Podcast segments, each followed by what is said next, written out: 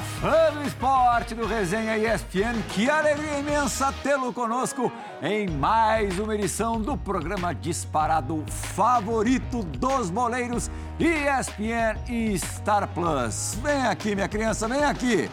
Fábio Luciano, nosso convidado de hoje é do métier. Foi um baita jogador e um baita comentarista. Foi porque a vida estava boa demais. E ele resolveu Tava colocar né, um pouco mais de emoção. Quer virar presidente de clube grande no Brasil, Capita? É isso, Plínio. Ainda bem que a gente vai ter uma hora, né? Pra des- desfrutar Pra desse entender. assunto, pra entender. Mas assim, que alegria receber o Pedrinho aqui com a gente. Prazão, Djalma, Lirra, boa noite a todos. Enfim, como você diz, né? Um craque dentro dos campos, um craque também como comentarista, né? Nos enchia de orgulho. A gente está um tempinho já também é, dentro dessa função, mas era um espelho pra gente. Pô, cheio de prêmio. é, cheio de prêmio, muito competente e a gente tem a certeza absoluta de que o Vasco tem muito a ganhar aí com essa, com essa participação e presença dele aí nessa, nessa campanha para presidente do Vasco. nosso time, quem que você acha que teria mais, assim, perfil de dirigente? Ah, o Prazão. Prazão? 100%. 100% Não, não Prazão. ideia, não. Não, não, o Prazão é Deixa nosso. o Prazão aqui com a Prazão é gente. nosso, mas tem perfil também. E a gente já percebeu ali na conversa de bastidores entre os dois, né? Interessado tem uma relação meu pelo gosto. Vasco, exatamente. Mas a gente, Mas o daí é a contrato, o contrato Vasco. do Prazão, ele é, tem uma duração longa. É. Então, assim, a gente vai conseguir segurá-lo por um bom tempo aqui com a gente. Os dois têm em comum a paixão pelo Vasco da Gama. O Djalma, que está lá no Rio de Janeiro, começou a trajetória de comentarista ao lado do Pedrinho. Os dois fazendo programa diário na TV Bandeirantes, não era isso, Dijo?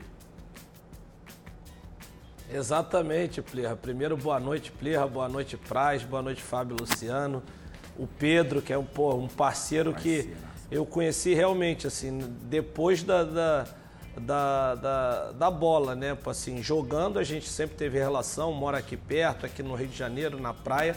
Mas aí a gente começou essa relação aí juntos, né? É uma experiência nova pra gente, começar aí na imprensa e eu e o Pedro... ah, nem me lembro quanto tempo atrás, Pedro. Que ano foi isso aí? 2012. Aí, ó. Ou seja, já tem um tempinho, né? Mais de uma década. Então, em 2012, começamos juntos lá na, na Band. E uma pessoa maravilhosa, mas uma pessoa muito irrequieta, né? Que ele não consegue ficar quieto, né? Ele estava lá bem, aí daqui a pouco ele é, estudou para ser treinador, depois ele gestor, aí ele foi para comentar, estava arrebentando aqui do nosso lado, né? Como o Renato Gaúcho diz, depois que tudo acontece, tudo é mais fácil de comentar. E agora, e agora, Pedro, é, presidente, querendo ser presidente, o que que tá passando na tua cabeça para querer ser presidente do Vasco, Pedro? Ah, já responde então ao. Dija, Pedrinho. Que Irmão. honra tê-lo aqui no programa. Fico muito, muito, muito contente mesmo e orgulhoso de tê-lo aqui. Pô, Pirral, um prazer estar aqui com você. Fabião, meu capita eterno, né? Praz, grande amigo e mesmo ideal, né? De Vasco da Gama. E o Dija, parceiraço, né? Que eu tive a oportunidade de, de conviver e aprender muito com ele. Não fiz tabela com ele dentro do campo, mas fiz fora. Cara, a questão de, de ser presidente é uma questão é, muito particular. Assim, não é maluquice, não é de uma hora para outra. Eu já faço parte da política do Vasco há três eleições, né? E eu conversando até com o Praz ali nos bastidores, é, o melhor momento para eu tomar essa decisão foi esse. Como vocês falaram, eu tenho três exemplos aqui de belos comentaristas, onde eu sempre ouvia também e aprendia muito. Eu estava num dos maiores veículos de comunicação né, do país. Fui eleito aí, eu nem sabia que existia essa premiação de melhor comentarista e fui eleito quatro vezes. E isso hum, me deixa muito honrado e eu não me sinto melhor do que nenhum deles que estão aqui quando eu comentava, muito pelo contrário. É, só que eu tinha comigo um desejo muito grande de, de Vasco da Gama, né? Eu acho que nós quatro aqui eu posso falar isso, acho que com segurança. A gente faz parte de uma minoria que consegue no futebol os objetivos profissionais e financeiros, sabe? De poder ser campeão, poder frequentar a seleção brasileira. E eu já estava algum tempo com, essa, com esse desejo de Vasco. Assim. A minha relação com o Vasco ela é muito afetiva. Né? Eu cheguei no Vasco com seis anos. Meu pai foi motorista de caminhão eh, de lixo em São Januário. Eh, meu pai tinha um problema com álcool que só fazia mal a ele. Meu pai é um cara espetacular. E eu tenho um lado afetivo e de gratidão muito grande com o Vasco. Mas me preparei muito para esse momento. Eu estou muito seguro do que eu estou fazendo. Eu fiz todos os cursos possíveis dentro da bola, né? Gestão esportiva da CBF, o Fábio fez esse curso, é, o Praz também. É, eu fiz curso de jornalismo, fiz curso de comunicação, eu tenho as duas licenças de treinador é, da CBF. Me preparei muito para exercer essa função.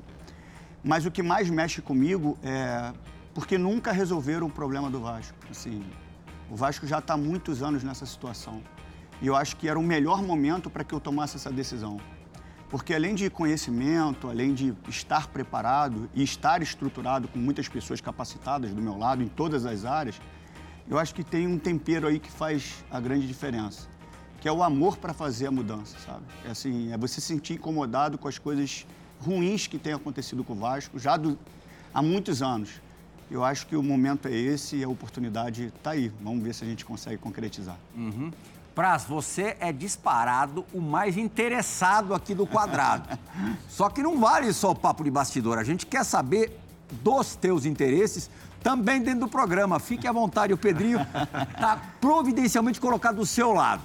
Boa tarde, Plirra. Boa noite, né? Boa noite, Plirra, Fábio, Pedrinho, Djalma. É, conversou nos bastidores e o, o Pedrinho estava atrás de adrenalina, né? Que ele pulou de paraquedas, parapente lá no Rio, mas que nada se compara ao futebol, nada supriu. Mas assim, o, primeiro, dar os parabéns para o Pedrinho pela, pela coragem e pela, pela postura, porque a gente está no meio de futebol, a gente às vezes critica muito, fala muito, porque a gente viveu lá dentro e viveu os problemas, não só do Vasco, mas do Flamengo, do Corinthians, do São Paulo, do Palmeiras. E, e a gente, quando estava lá dentro, sempre via e não, não tinha uh, força para fazer nada, né? E quando a gente para de jogar, muitas vezes a gente se acomoda, né? E, assim, não é mais nosso problema, né? E quando vê um cara com, com, com o Pedrinho, com essa vontade de, de fazer as coisas agora é, com poder de, de, de, de abrangência muito maior, porque quando tu é jogador, até treinador, a atuação é limitada, né? Agora, o cargo que ele vai pleitear é uma é um cargo de comando que tem poder de, de mudança, né? E assim, acho que o, o básico, né, o Plirra, acho que to, a dúvida que todo mundo tem é a ideia qual, quais são os planos do Pedrinho para. Porque hoje o Vasco, o futebol não é do Vasco, é da 777. O Vasco tem 30% e a 777 tem 70%, e isso diminui ou se não amarra atas mãos do, do, do, presidente do clube associativo em relação às, às demandas e às decisões no futebol, né? Como que tu acha que, que o clube associativo hoje ainda pode trabalhar nisso, no futebol? Porque o Vasco tem outros esportes, né, Pedrinho? Tem Isso, esportes olímpicos, mas o, o carro-chefe é, é, é, o futebol, né? É. Eu acho que essa é a pergunta que eu mais respondo. Né? Essa é a pergunta do milhão. é. Algumas outras também, mas essa com mais frequência, né? Que eles colocam um clube associativo, teoricamente um gestor teria que ser um executivo porque não teria futebol. Só que isso é um grande engano.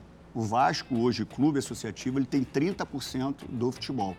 E numa cadeira de sete membros, que é o comitê entre SAF, Vasco, SAF e clube associativo, o Vasco SAF tem cinco membros uhum. e o clube associativo tem dois, um deles sendo o presidente. E aí é o meu grande ponto de observação. O problema não é você ser minoritário, você ter 30%. O problema é quem representa os 30%. Quem vai falar de futebol nesses 30%? Será que o Vasco SAF, que é o majoritário, que tem 70%, ele quer ouvir quem está desse lado para representar esses 30%?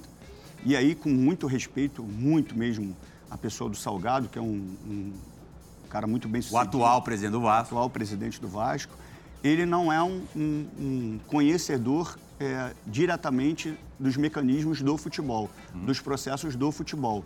Então, reuniões que elas podem ser de três em três meses, quatro, quatro meses, entre Vasco SAF e clube associativo, para mim isso é um absurdo.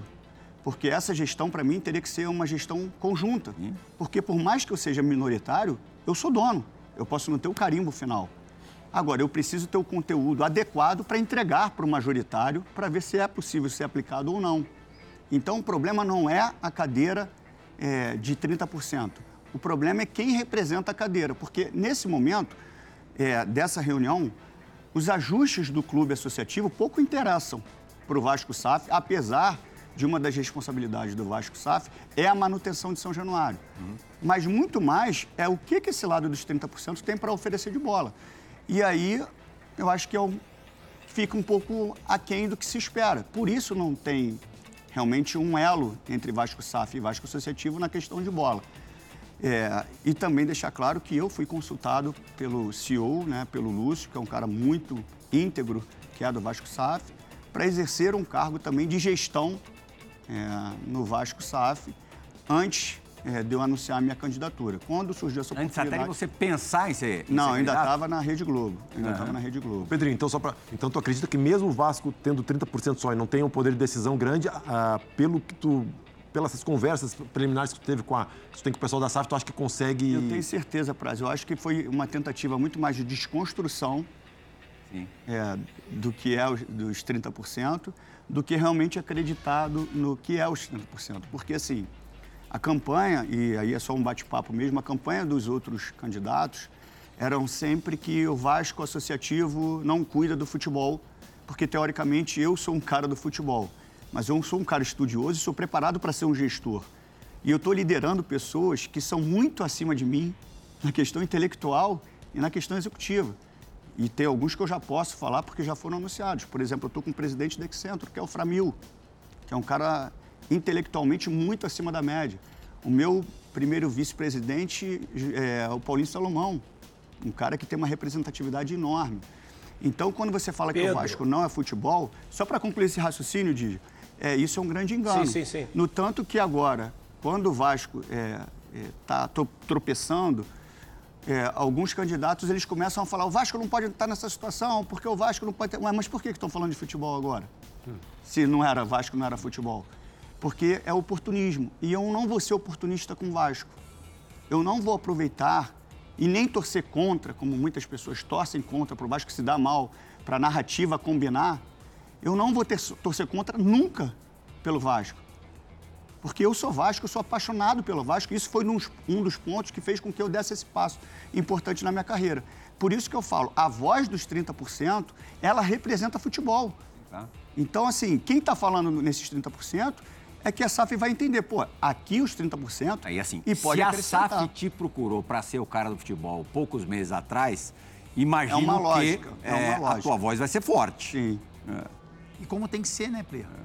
Como tem que ser feito, né? Porque assim, a gente conhece o Pedrinho, como ele já disse, e a gente também acompanha, né? A história do Pedrinho como profissional de futebol, a história, a relação que ele tem com o Vasco, enfim. Então, assim, se a gente olhar só para o bem do clube, da instituição, esse é quase que o movimento perfeito, né? Então você tem uma, né, uma empresa que gere financeiramente, que tem o poder de decisão maior, mas tem nesses 30%, que não é pouco também, um cara totalmente ligado ao clube, né, com uma história incrível dentro do futebol, conhecedor, estudioso, e como o Pedrinho falou, as, as áreas que ele não tem tanto conhecimento, ele está tentando se, né, se aproximar de pessoas que têm essa competência, isso tudo para o bem do Vasco. Né? Isso que é difícil, a gente percebe em vários clubes esse movimento. Como o Pedrinho falou, as pessoas, elas, na maioria das vezes, elas torcem. O primeiro movimento é torcer contra a instituição para que esse movimento dele tome mais força, para que ele seja o salvador da pátria. Você organizar a casa, que é o mais complicado, e é isso que a gente pensa de Vasco, né? Com relação à SAF e com relação a essa campanha só, do Pedrinho. Só para dar a palavra para o Dija, é, quando a gente fala de futebol, é, uma das obrigações do presidente do clube associativo, com os 30%, ele é sócio. Ele é sócio, ele só é minoritário, ele é sócio, ele tem que participar. E aí a gente faz uma avaliação, o Vasco hoje, ele já gastou 45% do aporte da 777 quase a metade do aporte da 777. Então, não é possível que eh, estivesse no planejamento o Vasco estar nessa situação. Se você já gastou quase metade do aporte, não é possível. Então, para mim, assim, quando você vende o Vasco, e aí não- as pessoas me perguntam, você é a favor da, da SAF? Eu sou a favor do Vasco. Se for bom para o Vasco, ótimo. A SAF, ela é uma das alternativas, né? Foi um momento que o Vasco precisou. Talvez fosse estar naquele momento, né? Agora você precisa entender, você precisa compreender, você precisa cobrar, você precisa saber que como é que o Vasco gasta, por exemplo, 60 milhões em quatro defensores. O problema é como esse dinheiro está sendo utilizado. Inclusive as primeiras contratações da SAF. E o Vasco teria que fazer contratações mesmo, porque ele estava fazendo, saindo de uma série para outra, ele tinha que fortalecer.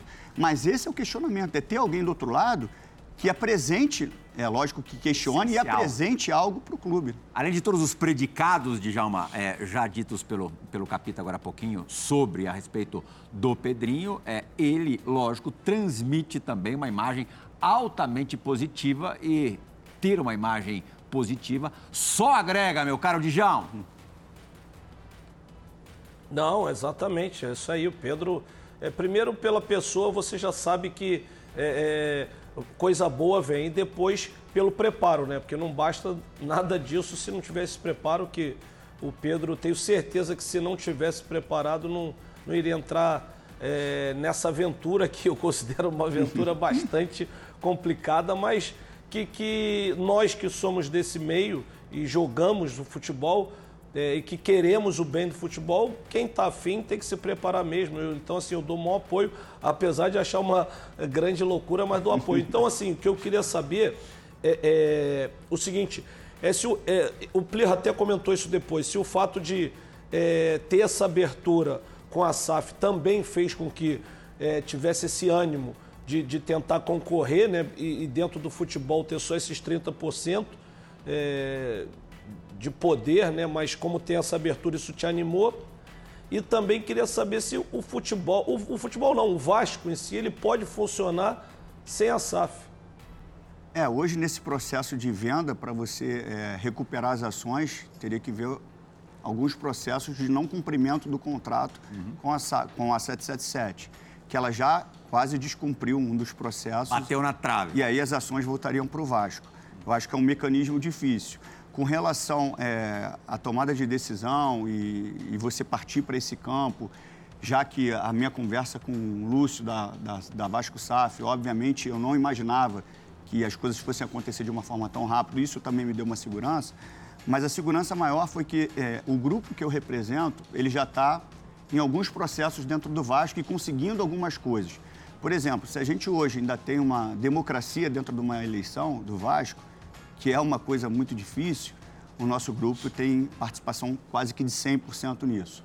Se a gente tem hoje no Vasco uma eleição direta, onde os sócios estatutários votam e esse eh, eh, presidente eleito pelos sócios, ele vai ser o presidente, é uma eleição direta e não indireta, como foi, foram algumas eleições, isso, isso também é um mérito do nosso grupo, né? do grupo que eu represento. Então, essa tomada de decisão minha também tem uma segurança de saber que todas as pesquisas que foram feitas de forma antecipada, com todas as possibilidades de candidato, eu colocava com muita humildade isso, eu tô, só estou repassando o que eram as pesquisas feitas por institutos corretos. Eu botava quase que o dobro em cima do segundo colocado. Isso também me deu uma segurança e mexeu ainda mais comigo, porque eu não tinha nem me desligado do veículo de comunicação no, no qual eu trabalhava e as pessoas depositavam em mim é, a possibilidade de uma virada na chave do que é a política do Vasco, em todos os aspectos. Não só na questão de gestão, né, de você fazer um clube forte, de você ter a possibilidade de modernizar São Januário, de modernizar as sedes que o Vasco tem. Calabouços é uma sede muito bem localizada, próximo ao Santos Dumont, próximo ao centro da cidade. E isso pode ser nova, novas, gerar novas receitas, né? você modernizando. Mas também de trazer um Vasco que eu vivi em 1983. Só para a galera de casa entender, como eu posso, Pirral, numa eleição, que agora eu até me confundo se foi a de 17, a de 20 ou a de 14, eu ser ameaçado de morte. Eu fui ameaçado de morte numa eleição do Vasco. Sendo que eu não tenho nada de ruim para entregar para o Vasco. Nada de ruim. Como é que eu sou? Não, não eu porque sou Pedrinho, porque joguei no Vasco e muitos me consideram ídolo. Não. Qualquer outro candidato não deve ser ameaçado de morte por causa de uma eleição. Eu não posso entrar numa social do Vasco ou qualquer outro candidato que é, o torcedor não vote no A ou no B, que ele seja é, visto com um olhar de raiva, de agressividade. Durante 40 anos. Esse quadro se modificou? Na, na ele, ocasião ele melhor, atual, ele isso melhorou, ainda acontece? Ele melhorou, mas não é isso que as pessoas imaginam. Ele melhorou, mas ele não é isso que as pessoas imaginam. Eu vou te dar um exemplo. Não tem bandeira branca. Mais ou menos. Está melhor. Mas um exemplo. As pessoas que se manifestaram quando o Vasco é, tem uma extensão da punição, o Vasco teve aquela punição, cumpriu, e aí depois teve uma outra punição. Sim. E essa, punição. Essa segunda, absurda. Absurda. Eu ainda estava no veículo de comunicação, na Rede Globo, e eu me posicionei, porque foi uma, uma manifestação, uma punição preconceituosa. Preconceituosa, preconceituosa. E aí todos os outros que também se tornaram candidatos depois também se posicionaram. E todos os, três, os textos foram os mesmos. O Vasco é um lugar de paz, é um ambiente tranquilo para a família. Beleza, beleza. A Quando alegação, gente- só para quem não se lembra, era que no- os arredores de São Januário eh, são muito perigosos. E Violentos. Por conta disso, muito violentos. Sim. Por conta disso, eh, São Januário, o estádio ficou fechado, lacrado, durante um bom tempo no atual Campeonato Brasileiro. Aí eu me torno candidato e todas essas pessoas que falaram a mesma coisa que eu, que o Vasco é um lugar de paz, são as primeiras a serem agressivas de forma verbal e digital. Então a paz só serve para aquele para uma narrativa. Depois, quando você tem que botar em prática, não serve. Por que, que eu não posso dialogar com outro candidato?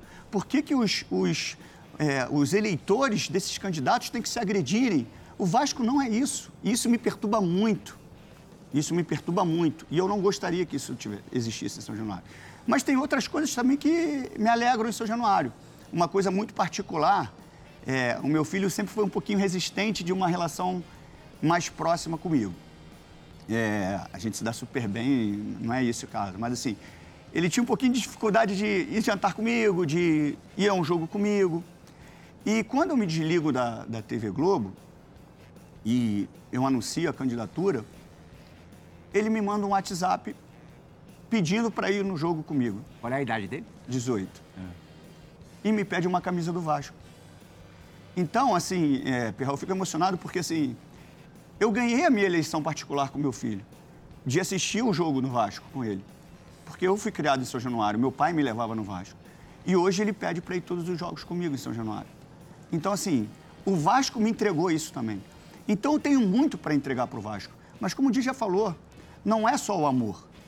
Eu sou preparado para isso e tenho pessoas preparadas para isso. Mas, muito mais do que isso, voltando ao amor, o amor pesa no diferencial. Porque se o Vasco hoje, para quem conhece São Januário, Praz conhece bem, e eu gosto de dar esse exemplo, um túnel que tem, que fica embaixo da social, ele tem o mesmo cheiro desagradável, a mesma infiltração, o mesmo fio desencapado de 1983, quando eu cheguei lá com seis anos. Você precisa ser um CEO, um executivo, você precisa ter amor, aquilo ali tem que te incomodar, você quer, você quer mudar. Então, assim, são vários aspectos é, que fizeram com que eu tomasse essa decisão, que é, parece loucura, mas não é não. Eu estou muito bem é, preparado e estou muito bem empolgado com o que pode acontecer. Você falou algumas vezes já na, na reforma, na revitalização de São Januário. Esse já seria um legadaço que você e sua equipe eh, deixariam, né? Porque ainda mais é por conta do conceito, que é não é botar abaixo e fazer outro, uma arena ultramoderna, que acaba ficando parecida com todas as outras. Guardaria é, muito do que é o atual São Januário, só que com mais conforto, enfim. Até É, porque tem muitas, muitas áreas de São Januário que são Tombadas. São tombadas. É. E quem frequenta São Januário é a torcida. Então a gente precisa ouvir o torcedor. A arena ela tem um aspecto lindo, maravilhoso. Mas a torcida do Vasco ela quer uma modernização. Isso não quer dizer que não vai ter restaurante, que não vai ter hotel, que não vai ter entretenimento, né? que não vai ter lojas para você gerar outros tipos de receitas, que você não vai ter a possibilidade de shows. Isso tudo vai acontecer. Só que a gente não quer transformar numa arena. A gente quer modernizar, botar tudo dentro de um padrão que eu acho que o torcedor vascaíno merece. É porque a gente foi acostumado ali com tantas coisas que é, normalizaram muitas situações e não são normais. A gente tem que mudar esse gatilho na torcida do Vasco e saber que se o Vasco tem capacidade para 18 mil torcedores, em duas horas vende tudo, como é que eu vou é, ter a capacidade de ter mais sócios torcedores se os benefícios são simples? Desconto na camisa, desconto no ingresso. Só que em duas horas acaba, você só tem 18 mil lugares você vai afastando o sócio torcedor. Então, se você tem um, um estádio mais moderno, você aumenta a capacidade, você cria outras eh, possibilidades para fortalecer ainda a questão do sócio torcedor estatutário, você vai adquirir, obviamente, mais sócios para o clube e isso, mais receitas, enfim. Pedrinho, eu acho assim, eu vi uma, uma, até você colocou isso na sua rede social, que alguns candidatos, que eram candidatos à, à presidência, abriram mão é, em prol da sua candidatura. Três cara. já, né? Exatamente. Três. É. Você acha que isso é um diferencial? Porque assim, a gente te conhecendo, eu tenho, a, a gente sabe que é, presidentes anteriores, não só do Vasco, mas de, de outros clubes, a partir do momento que eles ganham a eleição, os outros viram uma oposição pesada, né? Então, assim, é quase você não pode nem chegar perto de mim, nem Sim. entrar aqui.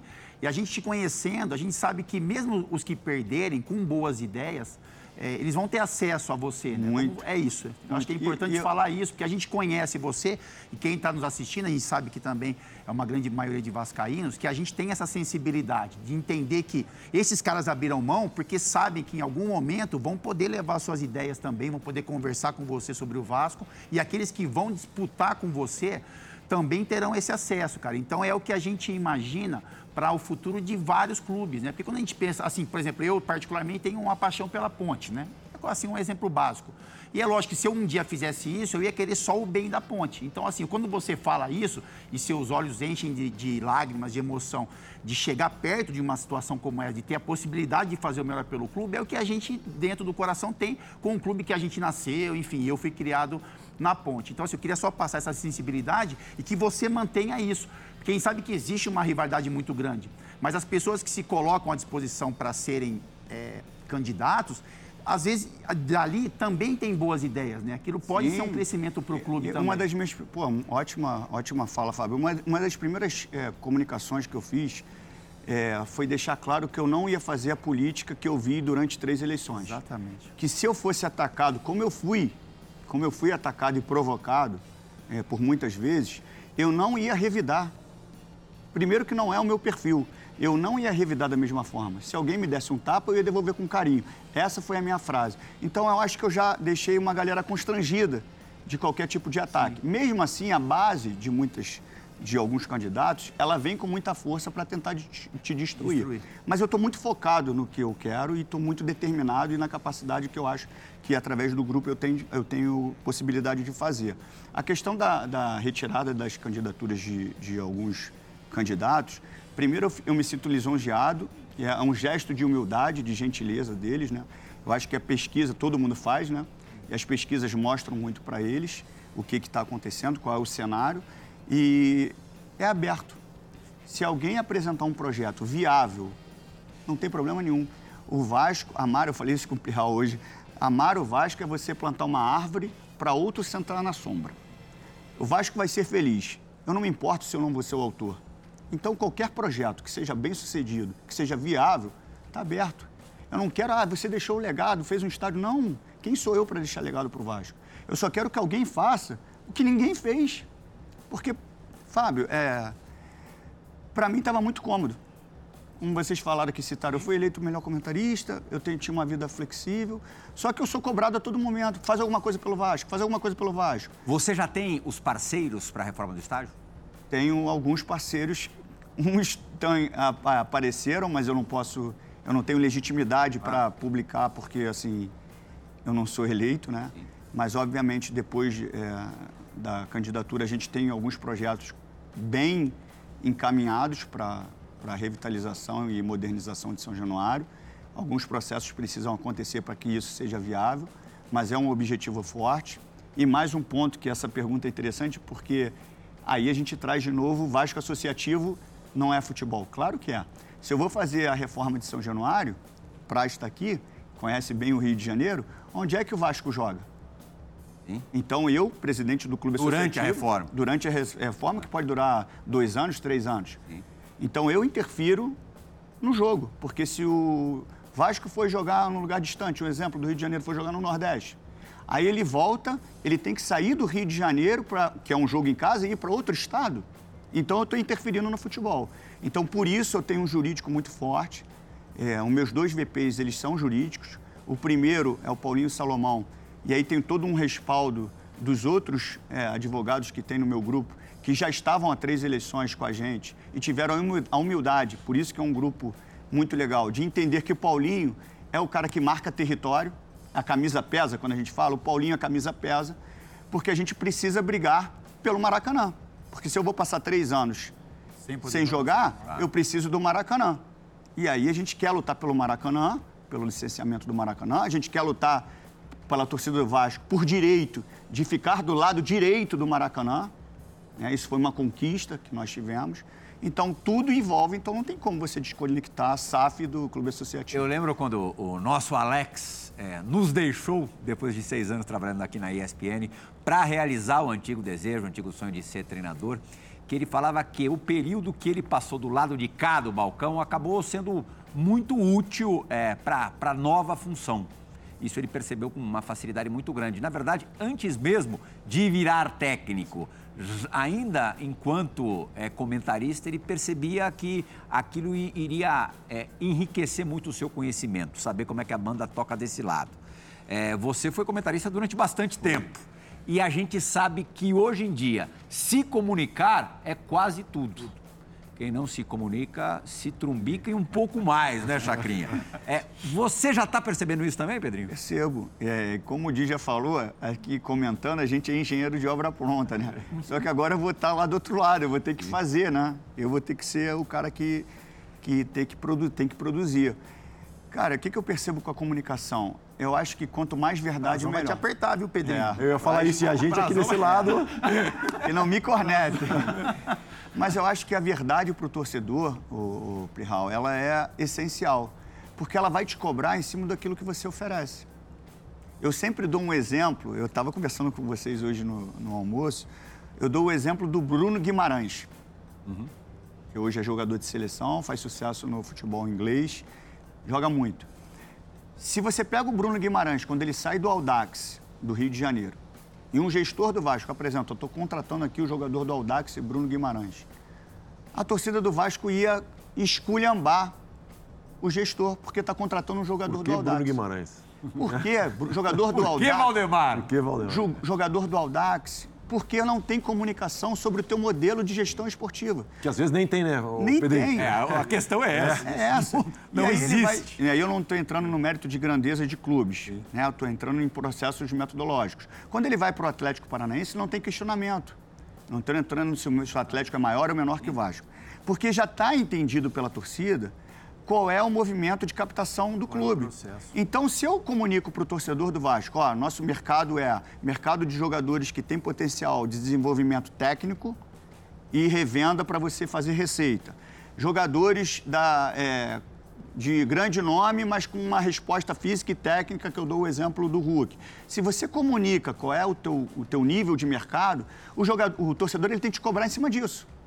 Agora, se eu, se eu falo para o torcedor que eu vou trazer Djalma, Praz e Fábio Luciano, e quando eu vou contratar, eu contrato jogadores com outro perfil, Aí eu tô, eu tô mentindo. Então, por mais que a verdade doa, eu acho que é disso que o Vasco precisa. De pouca bravata e de pessoas que falem a verdade. Vou conseguir fazer isso? Não vou conseguir fazer isso. Quando eu falo de futebol, o Vasco é legítimo, é contrato. Eu tenho 30% de futebol. Então, por que, que eu não sou futebol? Eu só preciso ter voz para falar de futebol. Voltando a falar um pouquinho do, do Pedrinho comentarista, né, Dija? O Dija que o conhece desde, desde os primeiros passos nessa função. O Pedrinho conseguiu é, unir, Eu conheci ele dos dois lados. ele uniu É, o no, cara. no lado, no lado que ele falava do contra-ataque e do lado que ele começou a falar Transição. da. Como é que é? A Da recomposição, transição. transição, Bloco- ofensiva. Co- bloco com baixo esses dois bloco lados alto. do Pedro. com esses dois lados. Mas, mas foi isso, né, Djalma? É, eu acho que o sucesso do Pedrinho como, como comentarista se deu muito por conseguir unir é, o olhar do jogador, do ex-atleta, com o preparo, não do jornalista, mas de alguém ali realmente a fim de fazer a lição de casa. É, muito, muito técnico, né? Para quem está em casa, eu acho que é é uma questão. Eu acho que o Pedro também pensou nisso, né? Até é bom perguntar para ele para saber. Eu acho que uma questão de também se comunicar melhor, de repente, com o público é, mais recente, mais jovem, que de repente tem essa linguagem. Eu acho que é, essa mudança de linguagem, eu acho que foi muito em função disso. Né? Eu acho que foi isso, né, Pedro? Não, é assim, pô, isso é muito legal esse assunto, porque não é, não foi programado e não existe certo ou errado. Né? Não existe a forma com que o Pedrinho fala é certa, a forma com que o Digi, o Fábio e o Praz falam é errado. Não, não é isso. São formas que você tenta passar para o torcedor, cada um com o seu perfil, Estilo. estilo. Quando eu, eu trago um, um linguajar um pouco mais acadêmico, é porque eu quis trazer realmente o que são feitos, são é, produzidos e introduzidos nos cursos. Né? É lógico, pô, o DJ tem muita razão. É lógico que quando eu vou falar alguma coisa no vestiário, eu não, né, o treinador, ele vai usar termos adequados para aquele momento. Só que quando existe a nomenclatura, a nomenclatura ela não é só por uma questão de, ah, agora futebol se fala isso. É para você padronizar algumas coisas. Fábio é zagueiro, um exemplo. Quando o Fábio queria que o time adiantasse a marcação, ele poderia falar adianta, aí o outro fala sobe, aí o outro fala vai. Não tem. Quando você dá um nome, você dá um padrão para os movimentos. Então você já sabe onde aquele setor tem que se colocar. Então, Entra em comunicação de novo. né? então, quando você fala bloco alto, todo mundo já sabe onde eles têm que se posicionarem. É lógico que no, né, no vestiário, o treinador pode usar outros termos, sem problema. Eu só quis, é, não quis, não fiz de forma proposital, eu só quis mexer um pouquinho com, com o torcedor para ele entender que existe alguns pontos que estão sendo aplicados e eles não ficarem só no que, que foi produzido há muito tempo atrás. Para quando ele ouvir, de repente, um Guardiola, que é que a gente ouve o próprio Abel, os, os jogadores hoje, eles dão entrevistas e falam no intervalo, pô, a gente estava com um bloco muito baixo. Então, assim, eu só tentei comunicar do meu jeito, eu não tive intenção nenhuma de ferir ninguém ou de me achar melhor do que ninguém. Era só o meu jeito de falar, só o meu jeito, assim. Ô, Plirra, eu vou, eu vou, pro, eu vou pro lado mais ah, prático, né? do- ah, o Pedrinho já respondeu no começo do programa em relação aos 30%, aos 70%, que, que tem voz, tem duas cadeiras ah, no, no conselho, de sete, ah, mas que isso também depende muito da aceitação do outro lado, da SAF, da inteligência da SAF também de absorver Sim, sim. as mesmas coisas que ele vai absorver dos outros candidatos, de absorver da, da, da associação, coisas que, na realidade, a SAF que tem o poder de, de decisão, mas seria importante ouvir do lado associativo. É, isso vai depender. Tem algumas coisas também que eu acho que vai depender da, quando descortinar o contrato, né? Algumas coisas tem, tem uma- um sigilo contratual que, que tu, como candidato, não, não tem acesso. É, mas tem outras coisas que dependem só da- do clube associativo e isso não, não de- independe do contrato com, com a SAF. É, nessa parte que depende só de ti, que está sob teu controle, que, qu- quais as tuas principais ideias? O Prihal já tocou no assunto da, da modernização de São Januário, né? É, e o Vasco sempre foi reconhecido por, por, por ser muito forte em outros esportes também, né? Óbvio que o futebol sempre é o principal. É, mas dentro do que está no teu, no teu poder de ação hoje, o que, que, que seria assim, o principal, além da reforma do São Januário? Pedro? Então, a gente vai falar um pouquinho sobre a reforma, mas os, os esportes olímpicos, eu acho que os projetos de lei de incentivo eh, são pontos muito positivos, através de grandes empresas que a gente tem a oportunidade. E aí cai na questão da credibilidade que o Pirral falou. Eu estou longe de ser, não sou nem top 10, top 10 dos maiores ídolos da história do Vasco, nem tenho pretensão de ser colocado nesse nível, não é isso. Mas, assim, a credibilidade com que as pessoas eh, percebem que eu tenho é, tem aberto portas assim extraordinárias que eu nem esperava. Então, acho que a gente consegue, através de lei de incentivo, providenciar, obviamente, um esporte olímpico muito mais forte.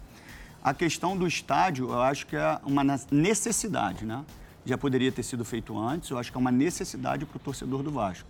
E isso vai gerar receita de diversas É, outras algumas formas. coisas hoje não são mais diferencial. Estádio, centro centro de treinamento, isso não é mais A questão diferencial. do né? Isso é próprio, a questão do, Essencial. é essencial. É a questão do próprio sócio. Você potencializar os benefícios do sócio. Por exemplo, hoje o sócio torcedor, a receita do sócio torcedor, ela é toda do Vasco SAF. O clube associativo, ele só tem a receita do sócio estatutário. Os benefícios dos sócios estatutários é desconto na camisa e desconto no ingresso. Esse benefício acaba no final do ano. O que, que acontece com o sócio estatutário? Ele vai virar sócio torcedor. Então, onde o clube associativo, ele vai para onde tem benefício. O clube associativo, obviamente, vai perder a receita do sócio estatutário. Então, são. é, por isso que eu falo, é uma gestão que deveria ser conjunta. Eu preciso ajustar e alinhar. Outro ponto é a transparência do contrato. O que tem sigilo né, jurídico, obviamente não pode ser exposto, ok. Mas o torcedor precisa entender o que tem no contrato. Porque, Plihal, quando... É... E do outro lado está um, um, uma pessoa interessada que tem 30% das ações, Sim, então é sócio, né? É nesse ponto que eu vou chegar. Quando a 777 ela compra o Vasco, ela não comprou um clube, porque ela poderia co comprar qualquer outro clube. Comprava um clube pequeno e aplicava hum. ali o que ela tem ideia de futebol. Ela comprou uma história, ela comprou tradição, ela comprou títulos e atrás desse combo, uma torcida. O maior patrimônio que é a torcida. É. Então, o torcedor precisa entender quais cláusulas, quais os direitos, quais os deveres que o clube associativo tem, quais foram os mecanismos, as combinações que existem entre SAF e clube associativo. Isso precisa ficar limpo para o torcedor. O torcedor precisa entender desde que tenha possibilidade jurídica para ser exposto. E uma coisa no futebol que sempre. Opa, opa, opa, opa! É a boate do Djalma no ar. a balada do Djalma. É a balada do Djalma, é a pista do Já não está mais de cabelo loiro. Sentimos ah, falta disso mas, também. Mas já disse que em breve vai providenciar Pô. um novo tingimento. Fã Esporte, você sabe que essa é a sinalização da dividida do Resenha ESPN.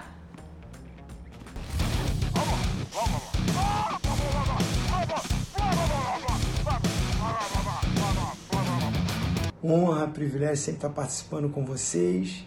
E hoje, muito especial o nosso resenha, porque estamos recebendo esse cara que eu admiro, que eu respeito, Pedrinho.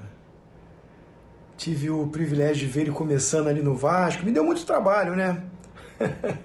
Mas logo depois, à frente, eu tive o privilégio de estar com ele no Palmeiras. Não foi um ano muito especial, né, Pedrinho? Esportivamente, acho que foi o pior ano da minha carreira. Não sei do Pedrinho, já vai uma pergunta aí.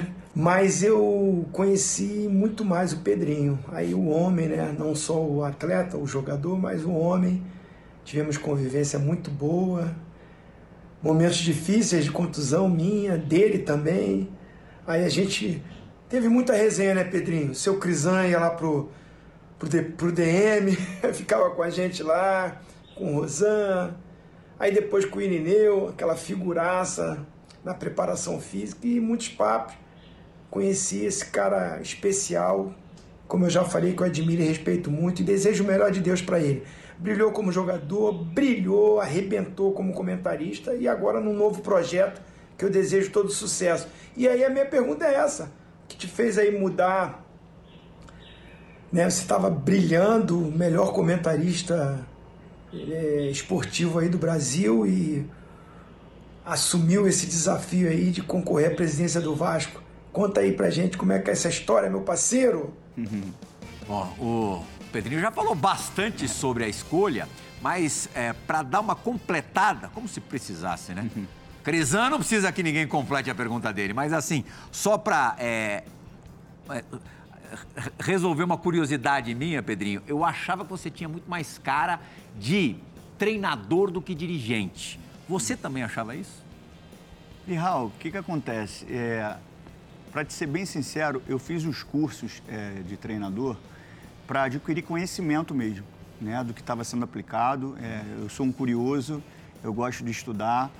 É, se você me perguntar, o dia a dia do campo é um trabalho muito terceirizado. Porque por mais que você tenha ótimas ideias, você saiba aplicar, você saiba gerir um grupo ali, é, você depende do dia do jogador, né, Fábio? Eu falo por mim mesmo. Tinha dia que eu acordava, estava sentindo o corpo cansado, não tinha uma resposta. Quando eu parto para a comunicação, depende de mim. Depende do meu conteúdo, dos meus estudos. E quando eu passo agora, dou um outro passo para a presidência, também depende de mim. Né? Porque gerir, tomar decisões, liderar pessoas, isso depende de mim. Então, assim, o resultado vai ser muito daquilo que eu vou fazer realmente. Né? Eu não vou precisar do seu dia para definir qual vai ser o destino do clube. Eu vou tomar as decisões, né? de, de forma coletiva, obviamente, com pessoas preparadas. Então, é, o campo me, me fascina o conhecimento do jogo. Porque tem muitos exemplos que aconteceram e eu me questionava, mas eu era muito jovem e não perguntava. Uhum. Na nossa época tinha muito coletivo mesmo, coletivo. E aí, é, tinha um jogador do time reserva, que ele era cabeça de área, porque na época jogava com dois cabeças de área mesmo. Ele pegou a bola tocou, foi se apresentando à frente, entrou na área e fez o gol. E o nosso treinador fez pip, pip, pip, pip. Não sei se já aconteceu isso com você. Para! Você vai fazer isso no jogo? Então volta lá para o seu lugar. Aí? Quando aconteceu aquilo, eu pensava assim, cara, ele criou uma solução de forma intuitiva. Por que, que a gente não pode produzir isso, estimular a questão intu- intuitiva dele através de movimentos para que um volante surpreenda e chegue na frente? Não, foi proibido que ele fizesse isso. E aí eu tinha muita curiosidade de, de entender que o jogo não era só intuitivo, que você poderia criar movimentos. E aí eu comecei a fazer os cursos. Aí eu fiz os cursos de treinador, licença B, licença A. Não tive tempo para fazer licença Pro, que é o que dá direito a você ficar no banco né, da, da, da competição internacional. E aí parti para outra área da comunicação. E aí eu fiz os cursos de comunicação, jornalismo, né? E aí fui entendendo. Fiz o curso de gestão também. Capita, Boa. vamos ver se você tá afiado. Nossa, dificilmente. Quais, quais eram os nomes dos três porquinhos? Pô, aí, Pedro, não faça isso. É? Não sabe? Eu posso ligar para a Fernando Praz, O Guinho? O Guinho, O Guinho, Zezinho, Luizinho. e o... Luizinho. e o outro. Dijão, É isso não? Não é não? Guinho, Zezinho, Luizinho. Oi. Luizinho. É isso, pô. O Guinho, o Zezinho, o Luizinho. esses aí não eram os porquinhos. né? Fala, Plirra. Hã? Não era por quê? Joga na internet aí, Esses eram os sobrinhos do tio Patinho. Os porquinhos! Legítimo! também falou e o Djalma também falou. Aramis, era o Aramis. Por... Bom, Ué? deixa um deles falar pra gente. Erramos os bichos. Vem, Marcinho! 50 anos também. Fala galera do Resenha, tudo bem? Um abraço para todos aí, aqui é o Marcinho, treinador de Ituano. Eu tive a alegria de jogar com o Pedrinho no Palmeiras e queria contar uma resenha. É, nós íamos jogar contra o Figueirense lá e o Leão fez um coletivo e na hora que ele foi distribuir os coletes eu percebi que não tinha nenhum, nenhum atacante de área. Aí ele deu o colete pro Pedrinho, pro Marcinho e pro Juninho. Falei, o que, que o Leão vai fazer? Fizemos o coletivo sem atacante de área e fomos pro jogo. E aí, naquele jogo, nós acabamos vencendo. O Pedrinho fez gol, eu fiz gol, não lembro se o Juninho fez, mas daí foi que saiu os três porquinhos: Pedrinho, Marcinho e Juninho. E aí ficou, os três porquinhos foi muito bacana porque poder jogar ao lado deles junto com o Juninho e poder ter feito um grande jogo como nós fizemos. Claro que eu fiquei apanhando lá na frente, mas foi muito bom poder ter feito aí parte dessa história junto com ele, fazer parte dos três porquinhos. Pedrinho, Marcinho e Juninho. Pedrinho, um grande abraço, que Deus te abençoe e que você continue sendo esse cara aí que sempre procura evoluir, crescer e compartilhar com nós também todo esse desejo seu de melhorar o futebol. Um grande abraço. Só pra deixar claro, nome original. Original. Os nomes originais dos três porquinhos. Prático, Heitor e Cícero. Nem que Nada cara, de Juninho, Marcinho, Juninho e Pedrinho. Agora, é, Fala de bola, cara. os dois que gravaram Divididas pra você de um período no Palmeiras, que foi um período marcante também, porque a gente fala, claro, bastante do Vasco da Gama pela tua ligação embrionária com, com o Vasco, grandes conquistas também. Mas você no Palmeiras eh, escreveu teu nome, deixou sua marca. É, eu nem mandei um beijo pro Crisanzinho, um grande beijo pro Zinho, um grande beijo pro Marcinho, a gente tá vendo o Zinho aí. Cara, esse, é, o Leão chegou, acho que ele chegou num- numa sexta ou num sábado e deu um coletivo, aquele coletivo tradicional de uma horinha, e fez é, um ataque com os três porquinhos, né? Os três bem pequenininhos mesmo, né? Eu, o Marcinho e o Juninho Paulista. Cara, mas deu muito certo, porque acabou que a gente tomou 1 a 0 logo no começo do jogo e depois a gente virou para 4 a 1 Ficou um ataque muito móvel, assim, difícil de, de se marcar. O Juninho, é, pô, cracaço, o Marcinho também. Mas acabou que nesse jogo aí eu tive que correr um pouquinho mais para os dois, né? Porque o Juninho Paulista e o Marcinho não marcavam ninguém. A gente vai fazer rap- uma rápida parada no Resenha ESPN de hoje, no Plirra, segundo Plirra. bloco. Oi, Didi.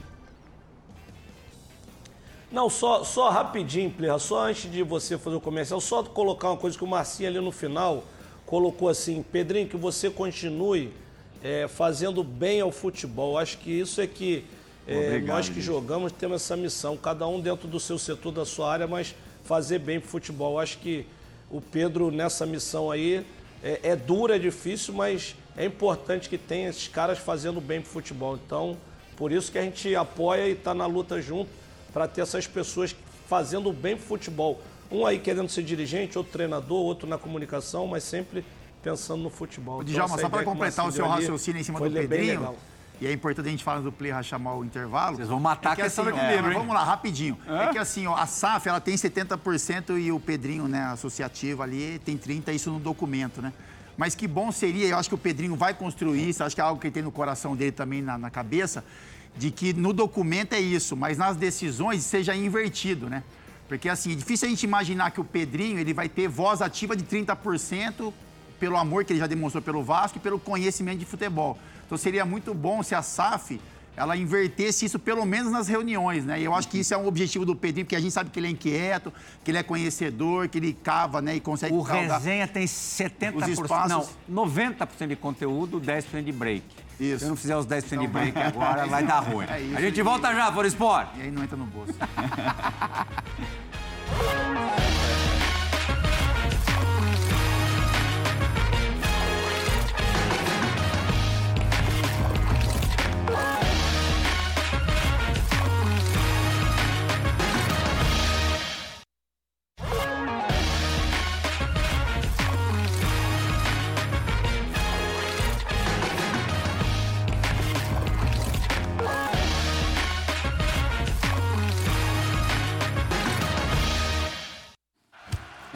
É, Sport, resposta do nosso quiz, primeiro gol do Pedrinho como profissional pelo Vasco, lógico, contra o Coritiba, outubro de 96. É... Demorei um aninho para fazer um gol. Ah, não, mas, mas fez, né? Tem gente que passa a carreira toda e não, e não balança as redes. O, o Pedrinho fez quantos gols na carreira? Não sei, velho. É, nem aproximados? Não.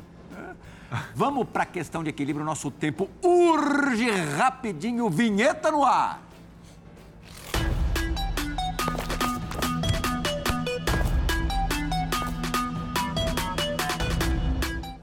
Só pelo Vascão foram 47 gols. Fez muito mais do que um. Foram 46 depois daquele contra o Coxa. Respostas rápidas, Pedrinho, até porque o nosso Eu não tempo é enxergo, você curto. vai ter que ler pra mim. Eu leio para você.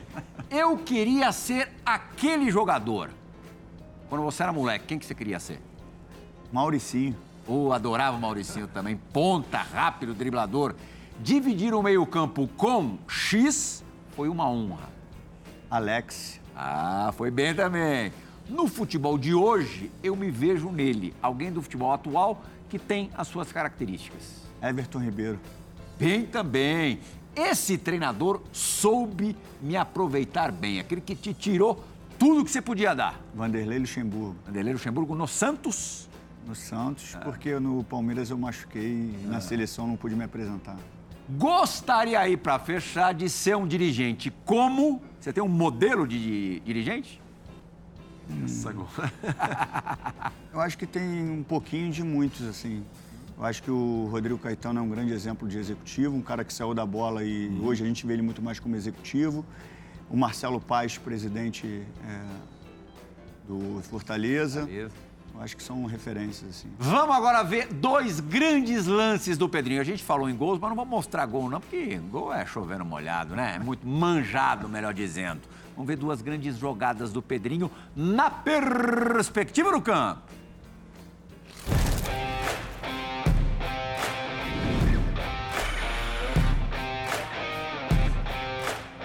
São dois minutinhos para acabar o programa. O Marcos Assunção teve aqui outro dia.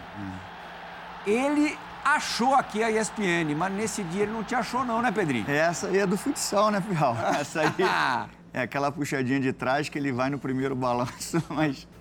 Fábio Luciano, Dija fazia muito tentou, dessa aí, ah, Dija. você tomando uma dessa, reagiria como? Voadorazinha. Talvez é, Não tinha tentaria continuação fazer do o que o lance. Assunção, tentaria fazer o que o Assunção não conseguiu.